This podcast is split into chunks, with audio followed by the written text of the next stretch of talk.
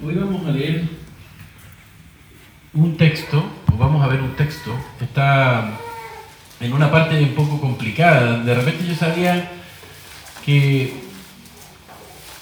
en, esta época moderna no nos gusta ver textos complicados ni frases complicadas. Hoy la frase religiosa número uno es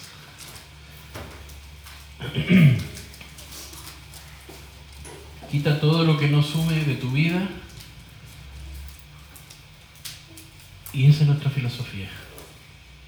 Hoy tenemos muchas veces pensando que hacemos lo mejor, no mirando el lado negativo de las cosas, pensamos que, que estamos de esa forma viviendo feliz, vidas felices. Por otro lado, está la otra la otra parte de la tensión en esto que es que aquellos que dicen ser más realistas o más conscientes de la vida son sumamente pesimistas, son sumamente eh, tristes, siempre ven lo negativo de todo, eh, ven lo negativo de sí mismo, ven lo negativo de las de la iglesia, ven lo negativo de la escuela, ven lo negativo del, gobierno, ven lo negativo en todas partes. Y al ser negativos, asumen que son realistas. Pero entendemos que el desarrollo lógico de las ideas parte de una idea base. O sea, si yo quiero construir un edificio, tengo primero que hacer una base sólida. Y de ahí empiezo a construir todo para arriba. Si mi, mi base, si, yo un buen, si soy un buen ingeniero, un buen constructor, y la base sobre la que construyo es mala, mi edificio va a quedar espectacular. La lógica que se desarrolla de nosotros también es espectacular, a lo mejor porque es muy buena. Pero si parte de una base equivocada que nosotros queremos defender, entonces, por más buenos ingenieros que seamos, arquitectos, de nuestras vidas, o por más lógicos que seamos y racionales, vamos a tener un desastre al final del camino. No, sé si aquí en Chile se da, pero en Panamá se da mucho el, asunto de las termitas. Y lamentablemente tú, después de unos años, te apoyas en un, en un mueble que tú compraste súper bonito, súper firme y hasta caro y te apoyas en ese mueble y las patas del mueble se caen y se derrumba todo. Bueno, eso pasa con las ideas cuando la base sobre la que construimos nuestra vida, nuestra lógica, nuestros principios, es una base débil, es una base equivocada. A final de cuentas, ninguno de los que estamos aquí somos personas tontas. Todos manejamos la lógica, de alguna manera u otra. Pero el punto es que se crean una serie de multiversos porque partimos de una base a veces o una idea inicial a veces un poquito complicada, a veces diferente o a veces no balanceada y correcta. Como el ejemplo de la casa. Como estamos siguiendo hasta ahora la serie de Valiente, ¿se acuerdan? Hoy vamos a ir bajando ya hacia el aeropuerto en nuestro avión y vamos a ir casi que aterrizando sobre este tema. El título entonces hoy es Valiente para matar a la muerte. Y es difícil cómo matar a la muerte, ¿no? Y hay una historia. En el barrio, ustedes saben que un barrio es un lugar donde la gente vive, una comunidad pequeña, en el barrio venía haciéndose ya chico, el barrio venía haciéndose chico para este matón. Había un matón, un tipo rudo, un tipo malo, el más malo de la, de la, de la cuadra. Y este hombre o este muchacho había amedrentado y asustado a los vecinos. Nada le causaba más placer a este hombre que acabar eliminando a los que se le cruzaban por delante. Después de unos años, su amenaza se hizo tan fuerte en la mente de las personas que aunque no se cruzaran con él, ya tenían miedo y pensaban que iban a morir solamente de cruzarse con este personaje. Entonces se hizo tan fuerte la amenaza en la mente de las personas que se extendió hacia el resto de la ciudad. Luego al resto del país y por fin al resto del mundo. Ya él había cernido el terror por todas partes, era una institución del terror prácticamente. Por muchos años, entonces, la gente sufría de este enemigo público número uno. Hasta que por fin apareció un justiciero, uno al que ninguno de los secuaces del matón podría sobornar o podía extorsionar. Ninguno de los compinches, de los compañeros que ayudaban a cernir el terror con la doctrina de este, de este tipo malo, ninguno ya podía, iba a poder hacer nada contra este justiciero. Uno que al revisar el historial de su vida no se le pedía, perdón, no se le podía encontrar ni una falta ni un delito y tampoco ninguna debilidad. Creció este justiciero, este héroe por mucho tiempo anónimo, creció en medio del pueblo acechado por la organización del terror que tenía este matón. Este justiciero cuando era niño era como cualquier otro niño. Obedecía a sus padres, realizaba sus estudios, ayudaba en las cosas de la casa, y si bien no era un alumno destacado, estaba destinado a ser el hombre más importante de su comunidad. Todos habían tratado de capturar al delincuente. Y esta parte es súper interesante porque después la vamos a ver un poco más. Las autoridades habían gastado todos sus recursos para someterlo. La humanidad entera estaba trabajando en diferentes niveles para derrotarlo y ya no vivir con miedo y la pena de que alguno de sus seres queridos algún día se encontraría con este malhechor. Ni la ciencia, ni las armas, ni la política, ni nada había podido derrotar al enemigo número uno del mundo, de las personas.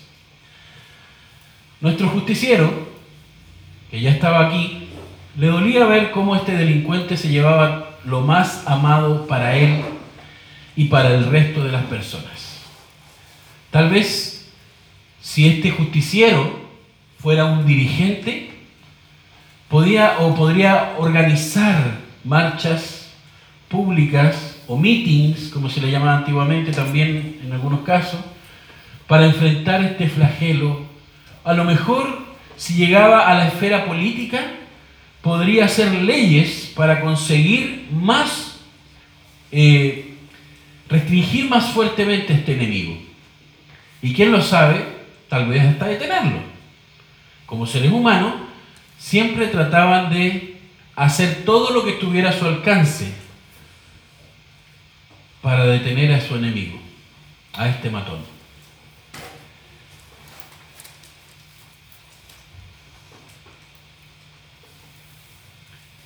¿Quién sabe las muchas formas humanas en que podría haber utilizado este nuestro héroe para detener la pena y el dolor que dejaba este bandido por donde pasaba. Sin embargo, solo una única cosa podía detenerlo. Y solo podría detenerlo alguien más fuerte que el mismo malhechor, al que los mismos ayudantes de él le tenían miedo. Había que matarlo, muriendo con él. ¿Qué le parece? Nuestro justiciero sabía que para vencer a este mal nacido, era un hombre malo desde que nació,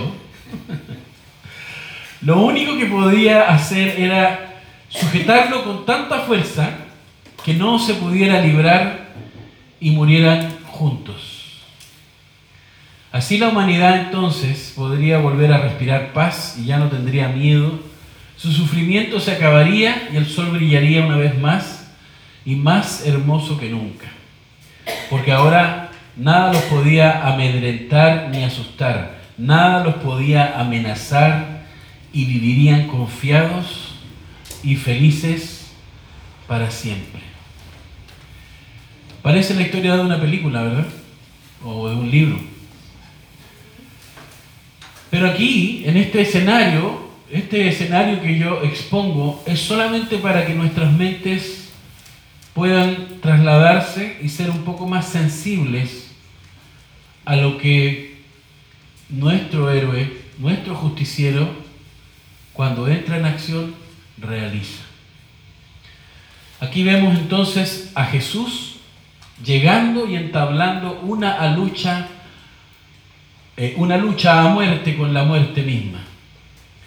Efectivamente, esta, esta pelea duró hasta, valga la redundancia, hasta la muerte. Pues la muerte lo abrazó a Jesús y lo mató. La muerte se regocijó en su victoria, se alegró porque había matado a aquel, al único que, lo podía, que la podía vencer. Pero no por mucho tiempo, porque las cadenas de la muerte no podrían retener a aquel que la misma ley, que la ley de Dios, la ley del universo, justificaba, por cuanto él, en él no había maldad. La misma ley que dice no matarás, no mentirás, no cometerás adulterio, no levantarás, no, codiciarás, eh, no robarás, etcétera, etcétera. Esa ley solo la cumplió Jesús y por lo tanto esa ley lo justificaba a él. Pero esa ley no nos justifica a nosotros. ¿Por qué? Hemos mentido, hemos codiciado, etcétera, etcétera. Somos culpables entonces de haber roto la ley y por lo tanto no somos justificados por la ley, sino que la ley mismo nos condena. Nos dice, tú mentiste, tú codiciaste, no guardaste el día de reposo, no pusiste a Dios primero por sobre todas las cosas y rompiste la ley. Por lo tanto, la misma ley te está acusando de que tú eres culpable. Y por lo tanto, como cualquier culpable, como se le llama a una persona que rompe la ley, se le llama rompedor de ley. No, delincuente. Ese es el nombre. Algunos se hacen delincuentes por hambre, algunos se hacen delincuentes por necesidad, otros porque simplemente tienen codicia y desean tener lo que no tienen y se lo quitan a otros. Por lo que sea. Romper la ley nos convierte en delincuentes. Ese es el término correcto. Pero con Jesús no pasaba eso. La ley decía, mm, pondrás a Dios por eh, primero que todas las cosas, lo amarás y lo honrarás por sobre, eh, perdón, por sobre todas las cosas, sí, con toda tu mente, con toda tu fuerza, con todo tu ser. Y Jesús lo hizo. Y guardarás el día de reposo. Y Jesús lo hizo. Y no levantarás ídolos, falsas imágenes, cosas que sean más importantes que Dios o que le quiten el lugar a Dios en tu vida. Y Jesús lo hizo. No eh, deshonrarás, o más bien dicho, honrarás, harás sentirse orgullosos a tus padres por tus buenas obras. No, eh, honrarás a tus padres y a tu madre para que te vaya bien.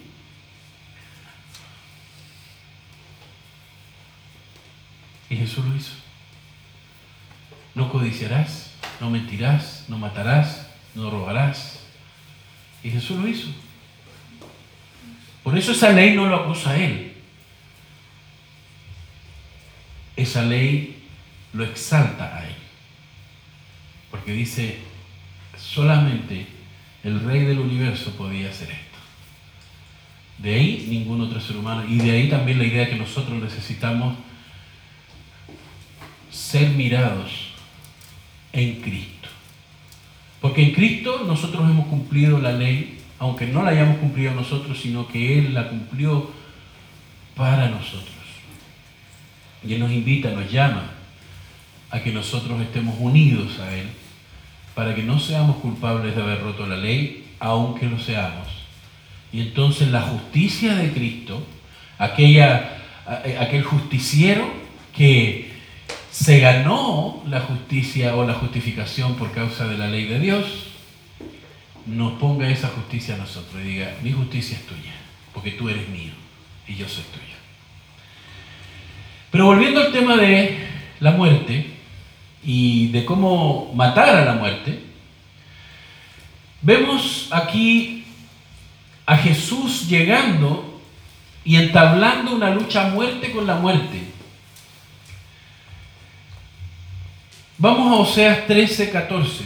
Y ahí vemos cómo el profeta Oseas, Oseas es un libro triste, Oseas es un libro problemático.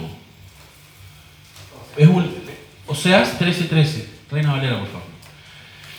Y fíjese que la escritura dice es inspirada por Dios, por lo tanto el profeta habla, o Jesús habla a través del profeta Oseas. En toda esta situación contextual histórica que está pasando, cuando nosotros decimos que Dios habló a través de la historia, es cierto, pero quedó registrado en la Biblia. De otra forma, significa que hay otras revelaciones, otras cosas que Dios supuestamente dijo, pero que no quedaron registradas en la Biblia, lo que convierte a la Biblia un libro imperfecto y de dudosa procedencia, porque si ahí no está toda la palabra de Dios, entonces no nos asegura nada. Entonces Jesús, inspirando por medio del Espíritu Santo al profeta Oseas, le dice en el capítulo 13, versículo 13, a la muerte. Como que la mira a la cara. El justiciero con el malhechor se encuentran y le dice, Mateo 13, 14. Digo, o sea, 13, 14. Y le dice así mirándolo fijamente, cerca, cerca, eh, de cerca. Les dice, de la mano del Seol, eso es de la muerte o del sepulcro, de la mano del sepulcro los redimiré, los libraré de la muerte. Oh muerte, yo seré tu muerte y tú, y seré tu destrucción, oh sepulcro, o oh, Seol. La compasión será escondida de mi vista. Lo que le está diciendo Jesús a la muerte por medio del profeta Oseas es, yo te voy a destruir. Eso es lo que le está diciendo Jesús a la muerte. Y dice, y mi compasión será escondida de mi vista. Eso es una forma poética de querer decir, y no voy a tener compasión de ti, no te voy a perdonar, te voy a destruir, muerte. Es lo que Jesús le está diciendo Y el Seol, que se menciona mucho ahí, es lo que algunos podrían llamar también el infierno. Algunas personas lo han traducido como el sepulcro. ¿Saben ustedes lo que es un sepulcro, no? Ustedes van al cementerio y ven un montón de, un montón de sepulcros. Ustedes han, ido a ese cementerio, el cementerio general me parece que es ese que tiene unas estatuas y unas cosas antiguas impresionantes que uno entra y da miedo. A mí, me, me para los pelos cuando entro a ese lugar porque hay unas cosas así y de repente tú pasas por el aire y parece que te fueron a hacer así. Son como estatuas medio gargólicas. Hay muchas cosas increíbles.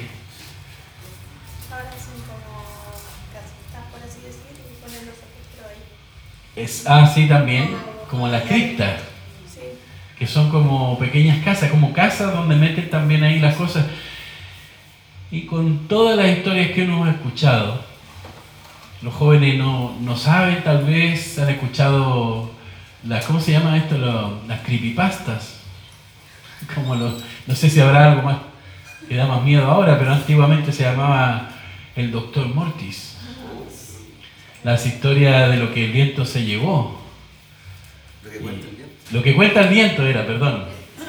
Y yo llegaba de la escuela y me tiraba en la cama y estaban sonando en la radio esa historia y yo, wow, estaba muerto de miedo con el diablo, el viento que traía no sé qué cosa. Wow, y corría la imaginación. Esas eran las creepypastas de, eh, de antes. El asunto es que dice Jesús, a través de la boca y de la pluma del profeta Seas, oh muerte, yo te voy a matar y no voy a tener compasión de ti. ¿Se imagina este justiciero que llegó a la comunidad, al barrio, donde ese narcotraficante, ese, ese malvado, tenía a todos aterrorizados porque el que se le cruzara, ¡pum!, moría. Y llega Jesús y en una escena digna de Hollywood, le dice, hasta aquí, llega, hasta aquí llegaron tus días. Y empieza la lucha y la batalla. Y aparentemente el malhechor le gana a Jesús porque lo mata. Y, la, y ustedes conocen esa risa malvada que sale con relámpagos y truenos cuando vence el malhechor. Pero resulta que ahí no había acabado la pelea todavía. Así la muerte, el enemigo número uno de la, de la humanidad, entonces es conquistada. La victoria fue arrolladora la muerte fue hecha entonces cautiva de aquel que la había vencido. Hasta su derrota, la muerte y el Seol o la tumba habían asustado, amedrentado, ultrajado a la humanidad por su pecado, debilidad y fragilidad. Cuando nosotros nos encontramos con la sola idea de la muerte, aunque seamos los cristianos más con más fe, nosotros temblamos.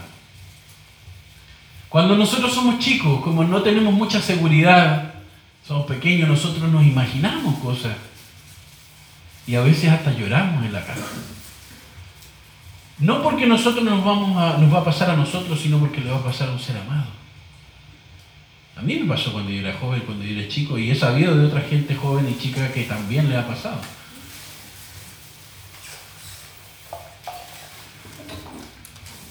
el día que esté velando a un ser amado,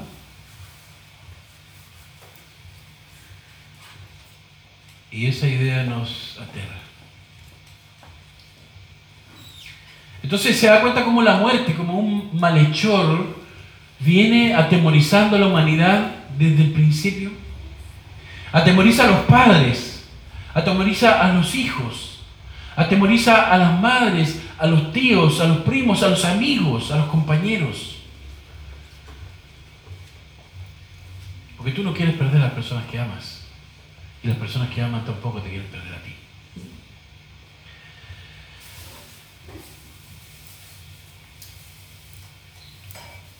Desde tiempos antiguos la muerte ha venido amedrentando y ultrajando a la humanidad porque somos pecadores y débiles.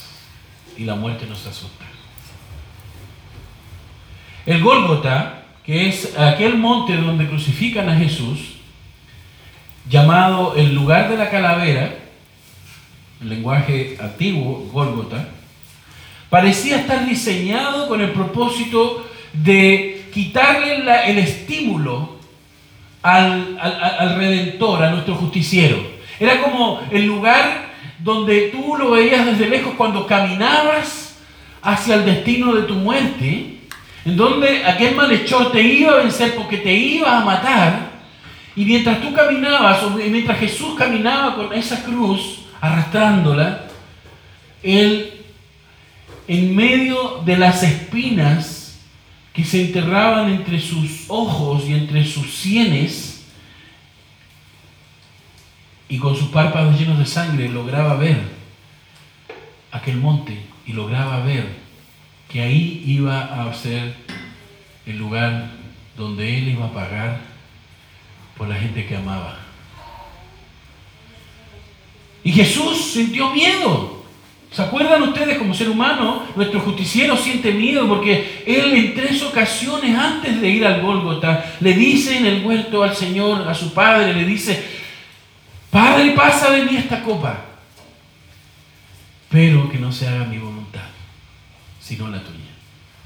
Entonces, ciertamente vemos a un justiciero más fuerte que la muerte y más atrevido como para decirle, yo seré tu muerte y no voy a tener ti compasión.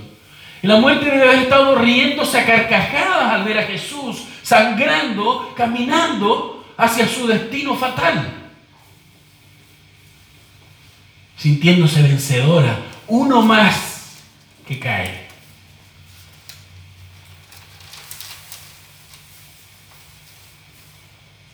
Pero nuestro Señor, a pesar de que sintió miedo como ser humano, siendo 100% hombre, como 100% Dios no se amedrentó ni se atemorizó, sino que al subir decidido a esa cruz, le estaba dando una respuesta rotunda a los improperios, burlas y garabatos que le tiraba la muerte, diciéndole a su cara a través de Oseas 13:14, oh muerte, yo seré tu muerte y será tu destrucción, oh Seol. El mismo Jesús al subir a esa cruz estaba desafiando a la muerte.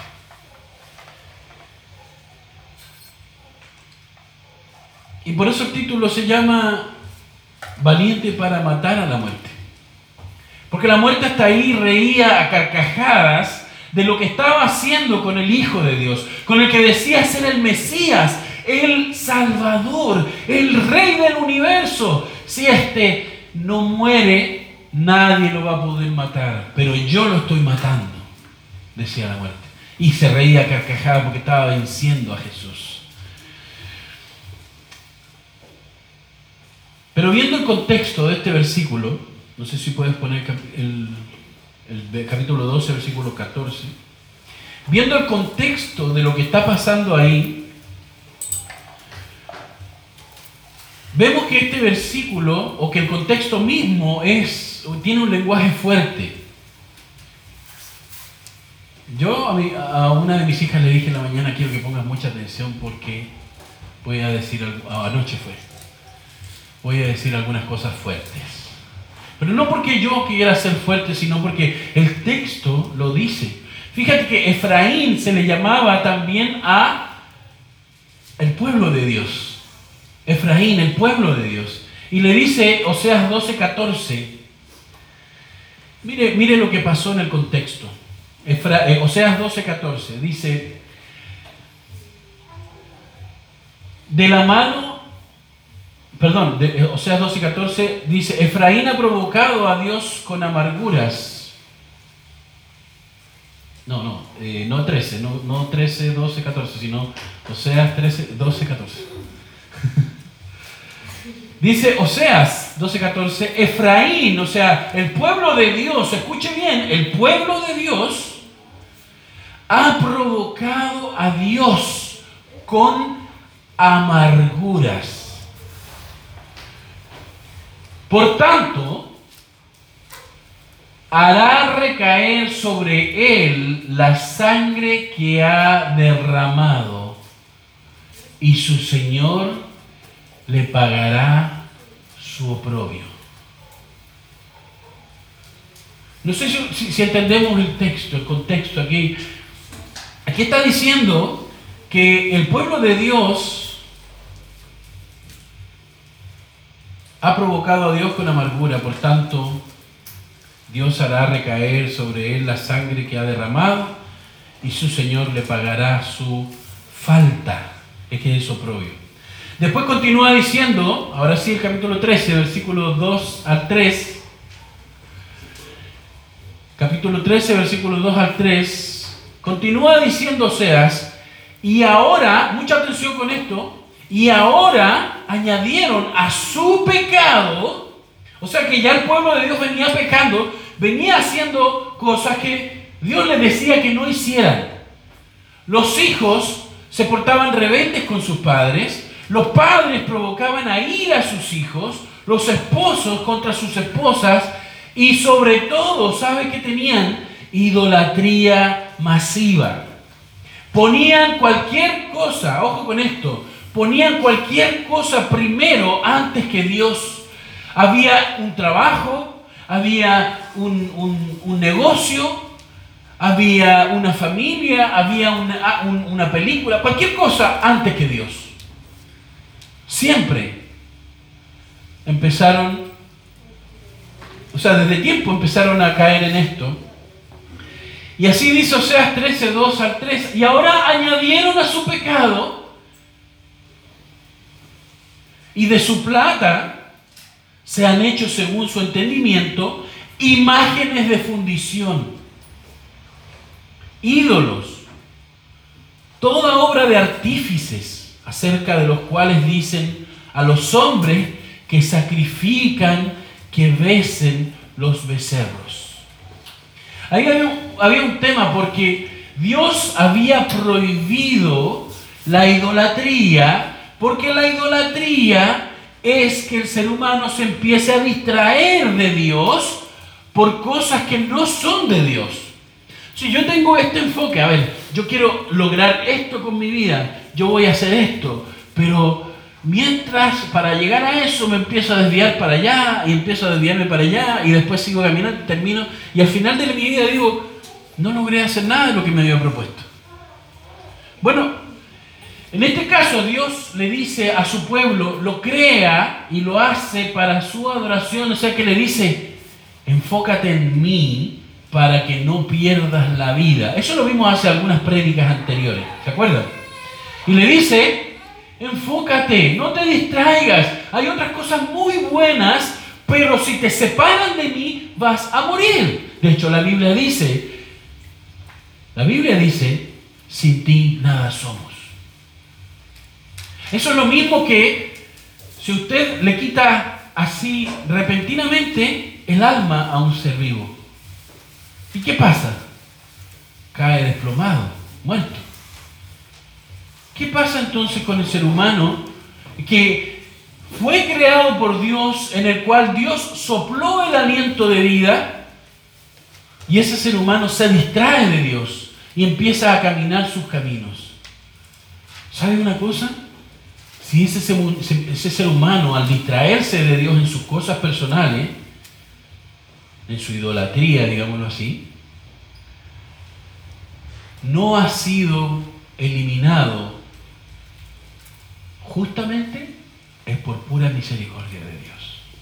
Nosotros vemos a un millón de gente alrededor nuestro, a nosotros mismos caminando como si, Dios nos debiera la vida. No, es que, mira, ¿sabes qué? Eh, eh, mañana, mañana podemos hacer tal cosa, vamos a hacer tal cosa, vamos a hacer esto o aquello. ¿Y sabes qué más? Yo lo voy a lograr. Voy a creer en mí y voy a salir adelante. ¿Y sabes qué? Perdimos, perdemos el foco de Dios porque ya creamos un ídolo y luego pretendemos que Dios nos, nos debe la vida para lograr nuestros propósitos. Pero nuestra vida, queridos y amados hermanos y hermanas, nuestra vida no nos pertenece porque Dios nos la dio. ¿Qué hizo Carla para, para ganarse la vida? ¿Qué hizo Mirna para que su corazón latiera todos los días?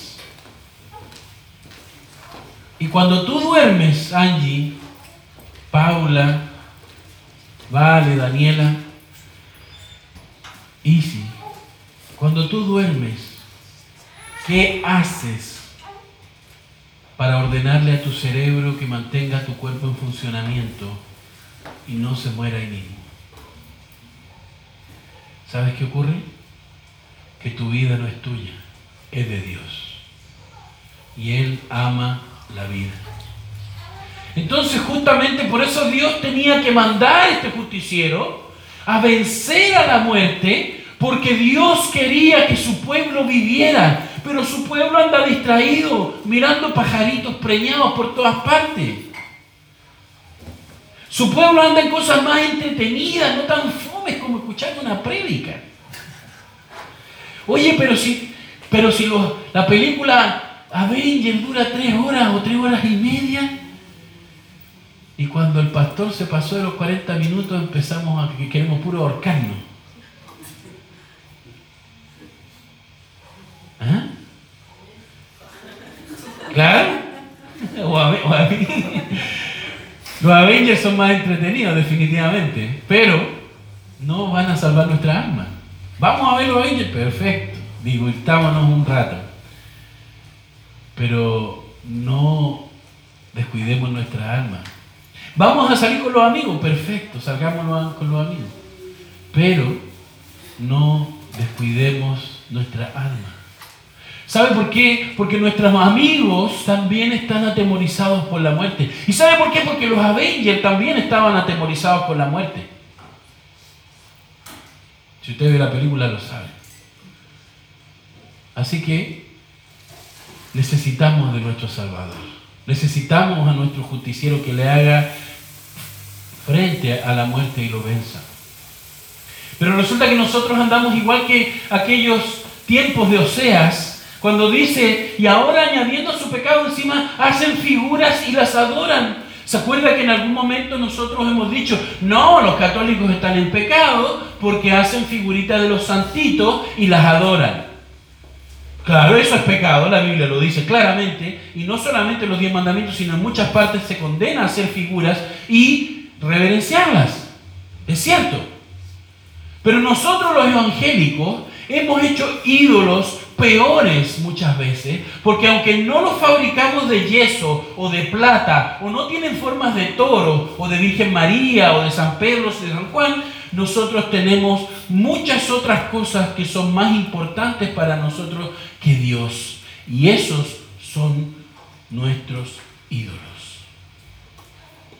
Un hijo, un esposo, un pololo, los amigos, el trabajo, la universidad. ¿Cuál es su ídolo? Porque usted va a decir, no, es que yo no soy idólatra porque yo no, no, no, no ando drogándome ni ando sucumbiendo a mis placeres. Así que yo no ando en idolatría. Pero tenemos otros, otras mañas ¿Qué es lo que más te gusta a ti? ¿El fútbol? ¿Y serías capaz de, de, distraerte de Dios por el fútbol? Ahí tienes tu ídolo. ¿Que el fútbol es malo ahora? No, no es malo, nunca lo fue. Es un deporte, es genial.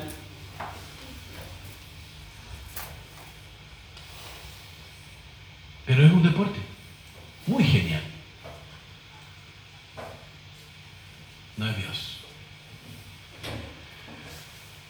Y así como estas personas habían puesto otras cosas, ellos mismos en su imaginación decían, es que no vemos a Dios y necesitamos adorar a Dios. Y, en algún momento nosotros, en el pasado, aprendimos a que habían dioses que tenían cierta forma. Y cuando llegaron a Babilonia, que era la época, ahí había muchos más dioses. Teníamos al Dios de la fortuna. Así que nos encomendábamos a Él y hacíamos apuestas. Teníamos al Dios de las carreteras, que era el San Expedito. Teníamos al Dios de aquí, ¿qué otros dioses tenemos por allá? ¿Ah? Al Dios de no sé. Pero nosotros tenemos otros dioses que no se ven o que no parecen dioses porque son cosas buenas. De hecho, hacían becerros becerros con la plata que derretían. Y un becerro no es algo malo, es bueno. Y si lo sabe preparar, hasta es rico. Es muy bueno. Pero El problema no era el becerro. Se da cuenta que el problema no es el becerro. Ah, entonces la plata con la que hicieron el becerro. Tampoco. La plata es algo bueno. De hecho, la plata, que es un metal difícil de extraer, difícil de conseguir, no tan difícil, pero es difícil, por eso es cara. Y el oro que es más difícil, es más caro entonces por el trabajo que lleva a conseguirlo y todo lo demás. Imagínense los diamantes. El tema es que el problema no era ni el becerro ni la plata con la que se hacía el becerro. El problema no es el cine ni Hollywood que hace películas. El problema no es el Estado que pone escuelas. El problema no es las cosas. El problema radica, está en nuestro propio corazón. Porque convierte las cosas más buenas en ídolos. ¿Se da cuenta? Y hacemos lo mismo que esta gente. Por tanto, dice el versículo 3, miren lo que dice, ustedes están haciendo esto, o sea, lo que Dios está diciendo es, es prácticamente causa y efecto. Así de lógica es la cuestión. Si tú metes los dedos al enchufe, te vas a electrocutar. Y entonces después que vas a meter los dedos al enchufe, vas a decir, ah, Dios, tú no existes porque si no, no me habrías permitido meter los dedos al enchufe y no me habrías permitido sufrir. Error, Dios te explicó causa y efecto. Tú haces esto y recibes esto por tu decisión. Tú metiste las patas y yo te avisé. Y ahí está el amor de Dios siempre preocupándose de nosotros. Yo te avisé, en mi palabra yo dije que tú estabas haciendo ídolos hace rato. Y como estabas haciendo, siguiendo los deseos de tu corazón más que los deseos de Dios, que lo vimos en la predica anterior, por tanto, serán como la niebla de la mañana y el rocío de la madrugada que se pasa como el tamo que la tempestad arroja de la era y como el humo que sale de la chimenea. Así. murió. Y así va a ser arrasada la maldad. Como ustedes se alejaron de mí. Fíjese lo que le expliqué hace, hace un momento. Dios es vida y nosotros tenemos la vida de Dios. Por eso estamos vivos. Aunque durmamos, nosotros vivimos porque Dios es vida. Él no puede detener la vida porque Él es, en sí es vida. Y Él nos creó. Y entonces nosotros estamos vivos mientras Dios esté vivo. Por lógica. Dios no puede morir y nosotros decimos, nosotros tampoco. Error. Porque con nuestro pecado nosotros nos hemos apartado de Dios. Y apartarse de Dios es como querer sacarse esa vida. Oye, pero es que yo quiero vivir mi vida, no lo que tú me estás diciendo que yo diga. Deja de darme órdenes, deja de querer hacer y querer que yo haga lo que tú quieres, porque yo quiero vivir mi vida. Pero resulta que tu vida no es tuya, tu vida es de Dios. Y llegado el momento, nosotros vamos a sufrir las consecuencias de nuestros actos. ¿Me explico? Y por eso Dios dice, y añadieron a su pecado, o sea, ya venían con problemas, con malas decisiones, y ahora se embarraron más. Habían metido las dos patas, como decimos en chileno, y ahora metieron las cuatro.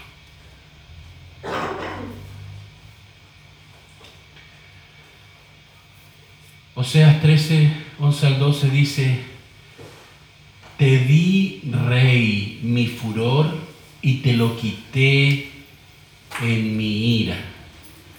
Atada está la maldad de mi pueblo, su pecado está guardado.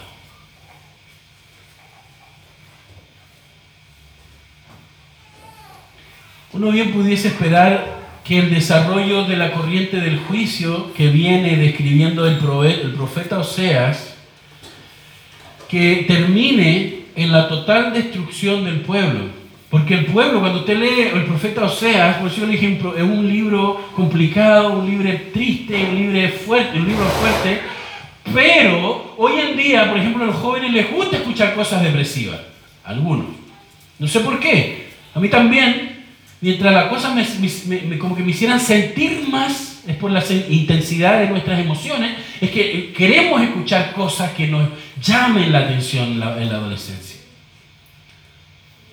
Por eso nos vamos para los extremos. En un momento es algo muy depresivo y me siento un, un desperdicio de la naturaleza. Pero al rato, como que estoy eufórico, como que quiero hacer algo y quiero ir para allá y esto y lo otro. Y al rato, otra vez en el otro extremo. Y así estamos cuando somos jóvenes. ¿Por qué? Cuando somos adolescentes, porque nuestro cerebro se está desarrollando. Está terminando de desarrollarse. Está cambiando físicamente. Eso requiere químicos requiere casi que mutaciones para llegar al final que es algo, una creación perfecta o madura, digámoslo así. No que los adultos maduros sean perfectos, sino que la construcción del cerebro sea terminada. Y en eso empiezan a jugar nuestras emociones. Y buscamos los extremos. Usted ve en YouTube a los, a los muchachos de 14, 17 años haciendo cosas increíbles y después usted dice, ¿por qué no piensan en las consecuencias? Y es por eso. Porque todavía hay partes como que no se comunican muy rápido porque están en desarrollo. Bueno, aquí nosotros, volviendo al tema, podríamos pensar que por todo lo que leemos en el libro de Oseas, si usted quiere léalo, bajo su propia responsabilidad, pero tiene que estudiarlo igual. Usted se va a dar cuenta de que el pueblo de Dios, Efraín, como cariñosamente le llamaba, hacía cosas muy malas. Pero cuando usted lo analiza y lo relaciona con su propia vida, eso se llama examinar nuestra conciencia o quiere ver a la humanidad a la luz de lo que pasaba en el tiempo de Osea, se va a dar cuenta que si bien los escenarios son distintos, el corazón para hacer la maldad es el mismo. Las motivaciones son las mismas. Codicia, desenfreno, deseos, pasiones incontroladas, orgullo, el maldito orgullo, que es uno de los secuaces más ocultos de la muerte. Porque el orgullo, ninguno de nosotros pensamos que, estamos, que somos orgullosos. Ninguno pensamos que somos orgullosos. Pero nos damos cuenta que, que somos orgullosos cuando no, no queremos reconocer nuestros errores. Cuando se nos está diciendo algo y, ah, no es conmigo, o que somos tontos o somos orgullosos. Pero aquí ninguno es tonto. Porque si no, no estaríamos ni siquiera escuchando la palabra de Dios. Entonces, luego el orgullo, que es pecado, nos lleva a más pecado, causa y efecto.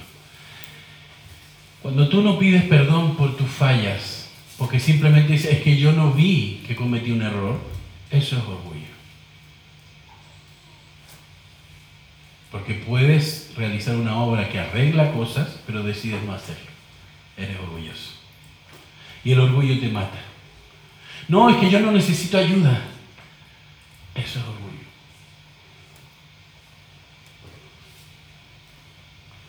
Inclusive hacerse la víctima y decir, ay, no, es que yo necesito que todos me ayuden porque si no, no son verdaderos cristianos. Eso es orgullo también. Porque ¿quién te cree esto? ¿Me explico? Dice entonces que la Biblia, por lo que vemos acá, nos está diciendo que podemos esperar el juicio de Dios y que Dios en esta situación es lo que van a recibir el pueblo, no porque Dios sea malo, sino porque ellos se lo buscaron. Dios se los advirtió, se los viene advirtiendo por miles de años, le dio la ley de Moisés y aún así, ellos deciden hacer lo que sus corazones le dictan. Sigue tu corazón. Ellos lo siguieron y su corazón lo llevó a dónde? A la idolatría. Y la idolatría a la desobediencia. Y la desobediencia a la maldad. Y a esto. Y cualquier cosa menos Dios. Dios quedó por ella. Y Sodoma y Gomorra es un buen ejemplo de ello.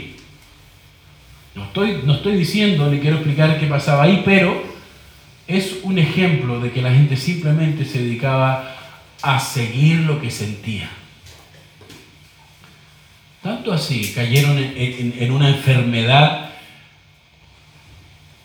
en, una desviación psicológica tan grande por habitar en ese, en ese medio tan distorsionado por el pecado,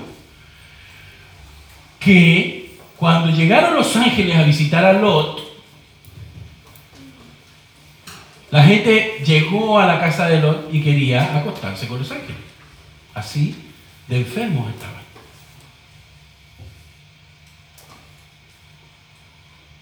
¿Usted cree que eso es una exageración? No, no lo es. Porque cuando tú, por eso le decía en un principio, cuando tú construyes sobre una base que está mala, aunque tú tengas buena lógica, tú vas a partir de una idea que ya en sí está equivocada. Y vas a desarrollar tu lógica perfecta y muy buena y todo tiene coherencia, pero al final vas a recibir la paga de tus actos. ¿Es justo eso, no? Yo creo que sí. Porque si un ladrón roba un banco, ¿qué se espera? Que el juez le diga, no, pero es que yo tengo buen corazón y amo a toda la humanidad, así que puedes irte que un ladrón te haga un portonazo, que son terribles hoy en día, y llegue y te intercepte el vehículo cuando lo vas metiendo al auto, cuando tú vas llegando a tu casa viene y te asalta y se mete para tu casa y amarra a toda tu familia y los golpea y le quita lo poco y nada que tenemos. Y usted va a esperar que el juez diga a ese delincuente, mira, como yo amo a toda la humanidad, no te voy a juzgar Así que puedes irte. Eso es correcto, ¿verdad?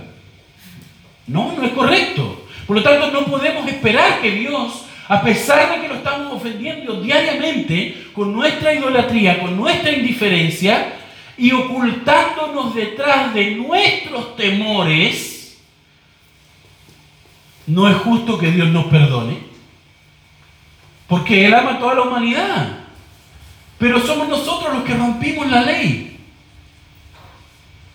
Por lo tanto, si, si como delincuentes o gente que ha roto la ley, como el ladrón o el del portonazo, el juez no nos va a decir, ah, pero sabes que yo soy un Dios de amor, soy un juez de amor, así que puedes ir. Es injusto. Lo justo es que el que robó el banco, el que cometió el portonazo, sea condenado. Entonces nosotros podemos leer, o sea, y cuando vamos viendo lo que está haciendo Efraín, lo que está haciendo el pueblo amado, aquel pueblo por el cual Dios lo ha dado todo, ha hecho cosas increíbles en la historia. Y aún así Efraín le es infiel, desleal, y rompe la ley de Dios de una manera atroz. Y resulta que nosotros podemos ver, ah, sí, pero que Dios como es de amor los va a perdonar a todos ellos. No, nosotros cuando leemos eh, Oseas, nosotros nos damos cuenta de la, perdónenme la expresión, la porquería de gente que estaba en ese lugar. ¿Por qué dice eso, pastor? Es que cuando yo veo eso, nosotros, a todos nosotros cuando vemos la injusticia, algo nos provoca y decimos, ay, algo nos provoca la injusticia, no nos gusta la injusticia, ¿verdad? Bueno, cuando leemos sea y vemos que Dios se lo ha dado todo a su pueblo y ha sido un Dios de amor, porque aunque ellos duerman, su, corazón palpita, porque aunque ellos duerman, sus pulmones respiran, porque aunque ellos duerman, su cerebro sigue trabajando y ordenando sus ideas, porque aunque ellos duerman, Dios los cuida, y aún así ellos despiertan para hacer la porquería porque caen en la idolatría, porque empiezan a poner cosas más importantes en su vida que Dios, Porque van a adorarle cuando se les da la gana. Y de la manera que ellos creen que deben adorar a Dios. No como Dios manda. ¿Me siguen la idea? Entonces, nosotros no creemos dioses. Porque, porque creemos o damos por hecho la vida. Damos por hecho nuestro palpitar. Damos por hecho nuestro respirar. pero tú no te lo has ganado y tú no generaste la vida, así que cuidado con ese autoengaño, porque lo que salga de que tu vida es tuya, lo que construya de ahí en adelante, va a terminar mal. Porque no es tu vida. Me explico.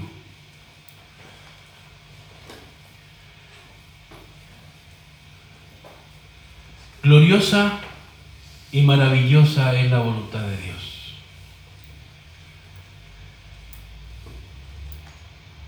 Porque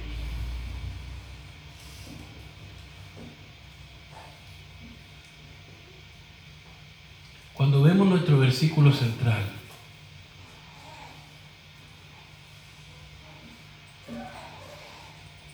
Dios está prometiendo, Jesús está prometiendo matar al malhechor que ha asediado a su pueblo. Y su pueblo, seguramente, al ver que Cristo venció la muerte, su pueblo va a caer de rodillas y va a decir, alabado sea Dios, gracias Señor, porque nos libraste de la muerte. La lógica. Pero si yo pongo la lógica en que mi vida es mía, y por lo tanto tengo que vivirla a mi manera, entonces yo simplemente voy a decir, buena onda Señor, chao. Porque nunca voy a apreciar el sacrificio de Cristo para matar a la muerte.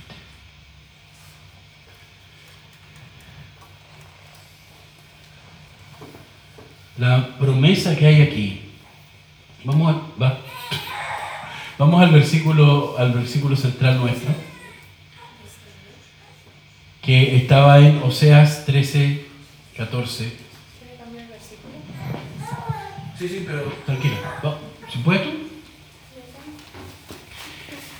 Oseas 13, 14, por favor.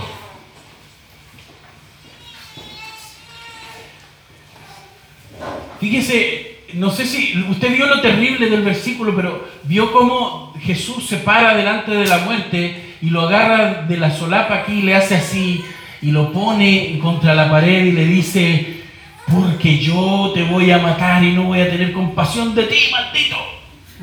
Le dice a la muerte. ¿Sí o no? Pero mire, mire lo que está haciendo Jesús y mire la promesa que le hace al pueblo que en el contexto venía portándose idólatra, el pueblo que venía comportándose indiferente, el pueblo que, que quería vivir su vida a su manera y no como Dios quería, ese pueblo que debió haber recibido el castigo justo por sus delitos, mire lo que Dios le dice. Jesucristo mismo, el justiciero de nuestras almas, le dice a la muerte, de la mano del infierno, de la mano del Seol, los redimiré. O sea que ustedes ahora mismo, yo, esta gente, estaban en, en, idolatría, estaban en pecado, estaban en indiferencia y por lo tanto iban derechito al infierno. Pero Jesús le dice, y de ese infierno al cual ustedes están condenados, yo los redimiré.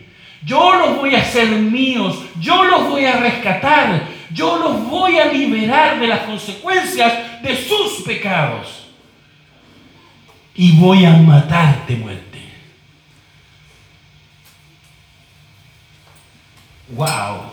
Yo digo, pero yo no había, no había leído la promesa en todo ese escenario.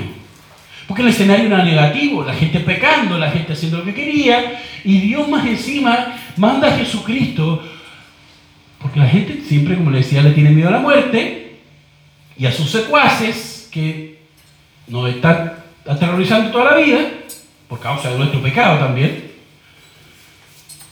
Y viene Jesús, viene Jesús y le dice, yo te voy a matar, muerte, pero a mi pueblo lo voy a redimir. ¿Y saben lo que dice? Porque aquí también hay otra persona que está metida, que se mete al tiro y dice, el diablo, ¿cómo se, cómo se llama, cómo se le conoce al diablo también en la Biblia como el acusador? Y viene de una vez el diablo, como el acusador que es, y dice, ah, pero ellos no se merecen ser rescatados, porque ellos han mentido, ellos han robado, ellos han visto cosas que no debían ver, que, te que avergüenzan tu nombre, Señor. Entonces ellos no merecen ser redimidos. Y lo que está haciendo el diablo es protegiendo la muerte. Pero sigue queriendo venderle la pomada a la humanidad.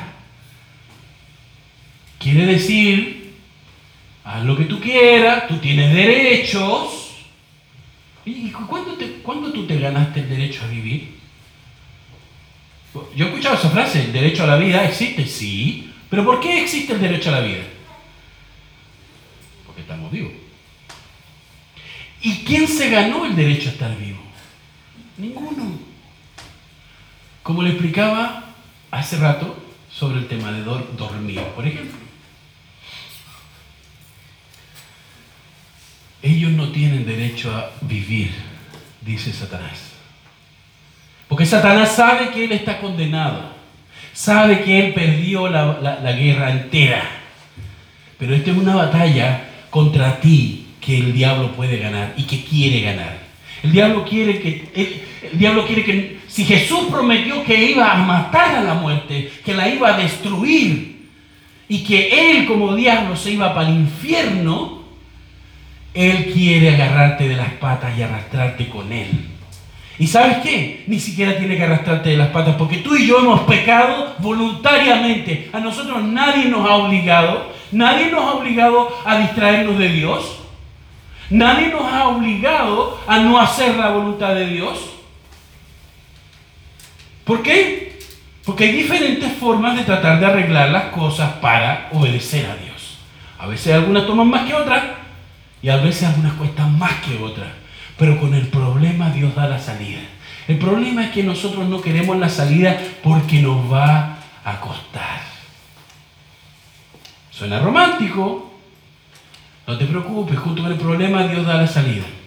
Suena bonito y lo es. Y es una promesa maravillosa. Pero a veces la salida, para nosotros que estamos acostumbrados a vivir la vida a nuestra forma, a veces la salida no nos va a gustar y va a ser más difícil. Porque yo voy a tener que doblegar mi carne, yo voy a tener que doblar mi vida delante del Dios Todopoderoso y rendirme a sus pies. Pero ahí el Hijo de Dios, el Rey del universo, promete en Oseas, muchos siglos antes que Él naciera, promete que Él va a redimirnos y que va a vencer a la muerte.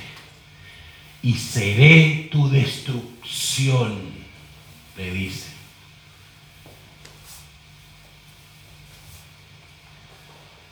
Yo sé que yo no merezco eso. Para nada. Yo no me gané eso. Yo sí me gané las consecuencias de mi pecado.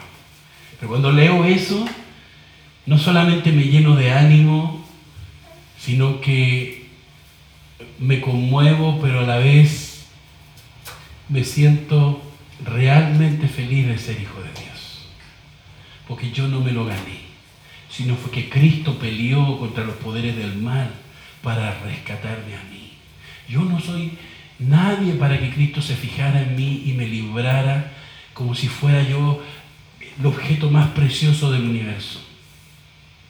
Porque sé lo que he pensado, sé las cosas malas que he hecho Sé las cosas malas que nunca debía haber dicho. Y le he pedido perdón al Señor. Pero sé quién soy. O sé, más bien dicho, sé lo que he hecho. Y ahora Dios me hace hijo suyo por medio de que Cristo vence a todo lo que me asustaban. Cristo venció la muerte que me asustaba. Cuando yo lloraba la noche, cuando yo me imaginaba estar en el funeral de mi madre o de mi padre. Eso nunca se lo conté yo creo. Porque yo me imaginaba, mi abuelita que yo tanto quería, yo la vi ahí. Y en algún momento me imaginé a las personas que más amaba también ahí y lloraba. Y no quería pensar en eso. Pero la muerte, el enemigo público número uno, está para destruirnos. Y Satanás va a sacar provecho de eso. Por eso cuando tú estás acá, uno que predica nunca te va a querer convencer de que pienses como uno, sino que veas de lo que el Señor te está librando. Que veas a tu Señor y te potres a sus pies y que rindas tu vida en pasión, en agradecimiento y en amor a aquel que enfrentó al ser más poderoso, aquella fuerza más poderosa y más aterradora para el ser humano, la muerte. Y sabe que Cristo la venció por mí. ¿Y qué hice yo para merecer eso? Nada.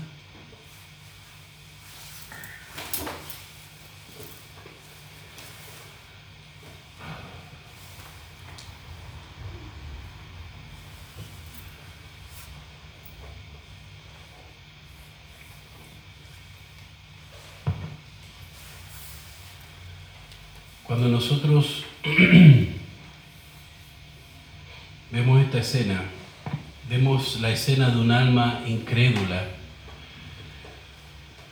cuando nosotros hemos sabido lo que Cristo ha hecho por su pueblo, que en ese escenario venció, destruyó a la muerte. ¿Por qué? Porque ya la muerte no afecta a los hijos de Dios. La muerte no tiene un aguijón con el cual cortarnos el cuello. Ya no puede. Porque aunque dice Jesús como promesa, yo soy la resurrección y la vida, y el que esté muerto, y el que cree en mí, aunque esté muerto, vivirá. ¿Qué le parece? O sea que, si bien en este tiempo nosotros ya la muerte no nos afecta espiritualmente, porque dice Jesús, el que cree en mí, aunque esté muerto, vivirá. O sea, no hay muerte, porque vamos a seguir vivos, pero en la eternidad con Él. Y luego cuando Cristo venga por segunda vez, dice que los muertos en Cristo, esto que aunque estén muertos vivirán, estos van a, van a resucitar sus cuerpos, van a resurgir de aquella muerte que Cristo venció y que esa muerte cree que nos tiene aprisionados, pero de ahí van a salir esos cuerpos y nuestras almas, nuestro espíritu y nuestro cuerpo van a volver a ser uno solo. Y vamos a vivir con el Señor para siempre. O sea, si bien ahora mismo en nuestras almas, en nuestro espíritu, nosotros pasamos a la eternidad con Dios para siempre, luego nos juntaremos con nuestros cuerpos y seguiremos viviendo íntegramente para Dios, en su presencia, con, cuerpos glorificados. Porque nuestros cuerpos no aguantan la eternidad, con suerte aguantan 80 años. Ya a, los, a los 40, a los 50, a los 60 ya estamos ahí. Pero con cuerpos glorificados que promete la, la escritura, eso vamos a aguantar para mucho rato, por el resto de la eternidad. Entonces aquel justiciero que vino a nuestro pueblo, que nos, que, nos salvó del temor de la muerte, que, que, nos salvó de derramar esas lágrimas por aquellos seres amados que ya no están o que no van a estar en el futuro, que aquel, aquel justiciero que llegó a no solamente a demostrarnos que él podía, sino que lo hizo, aquel justiciero se convertirá en la persona más importante para nosotros. Porque no solamente nos redime, sino que nos creó para redimirnos. Desde el principio usted y yo estamos escritos. en el libro de la vida.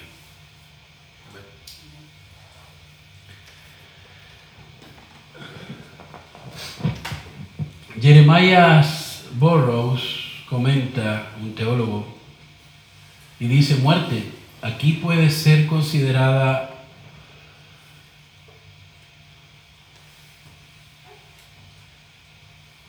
como uno de los más fuertes enemigos derrotados por Cristo. El pecado, Satanás, la muerte, el infierno, la pobreza, la enfermedad, la tribulación, el hambre, la persecución y todos los secuaces de este villano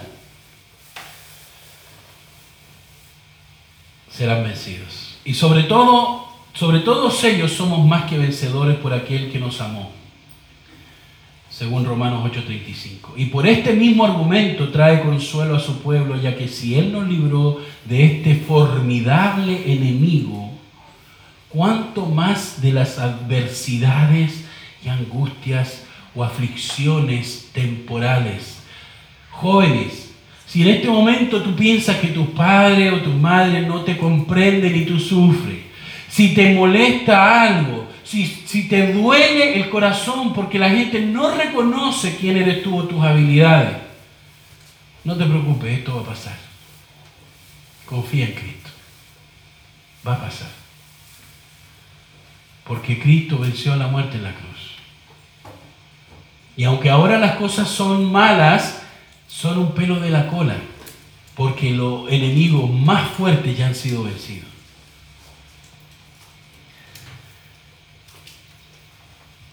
esposo, esposa, hermano, hermana, si tú crees que hay circunstancias en la vida que te van a arrastrar a alejarte de Dios, o tienes miedo de eso, olvídalo, no tiene por qué sentir miedo. Porque si Dios pudo vencer, si Cristo mismo pudo vencer en la cruz al enemigo después de esa risa malvada, que él tenía cuando Cristo falleció, al tercer día Cristo resucitó en gloria y poder. Y ahora reina, sometiendo inclusive a la misma muerte y a tus mismos problemas bajo sus pies. ¿Y sabes qué más dice la Biblia?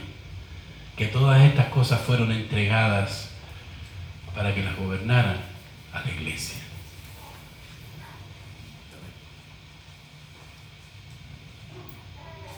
Por eso es tan importante congregarse. Por eso es tan importante que estemos juntos. Porque si bien Cristo es nuestra cabeza, nosotros nos movemos en favor de Cristo. Porque Él nos libró, ya no tenemos miedo, ya no andamos con temor, ya no andamos, ay, ¿y qué va a pasar si algún día me muero, Señor? ¿Y qué va a pasar? El, mismo Señor Jesucristo, del cual somos su cuerpo, Él nos libró. ¿Cómo no nos va a librar de cosas más simples? ¿Cómo no nos va a librar de las circunstancias negativas de la vida, usted? Si venció al más fuerte y terrorífico adversario que pudiera haber.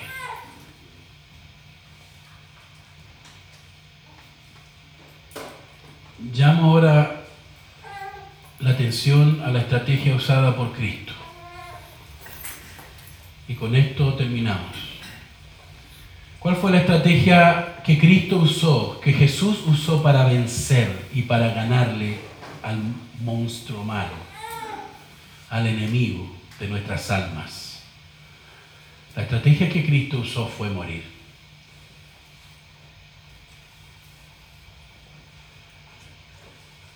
Así como alguien que se, que se toma un veneno que finalmente lo mata, así la tumba se tragó a Cristo por tres días. La muerte lo devoró y la risa malvada surgió. Pero fue conquistada y aniquilada cuando Cristo resucitó y dijo, yo soy la verdad y la vida. Y el que cree en mí, aunque esté muerto, vivirá. Y esas palabras refulgen, destruyendo toda la oscuridad de nuestros corazones y en algún momento esa luz va a, destruir toda la oscuridad de este mundo. En la historia se celebran las victorias de Alejandro Magno, de Julio César y otros grandes quienes hicieron grandes proezas para conquistar en su momento. Casi todo el mundo conocido. Pero, ¿de qué les valió haber conquistado? Si ahora están muertos. Conquistaron a otros. Conquistaron todo lo que pudieron. Fueron personas admirables. Pero la muerte los conquistó a ellos. Y a nuestro Jesús, ¿quién lo conquistó? Nadie, porque Él conquistó todo. Amén. Te invito a ponerte.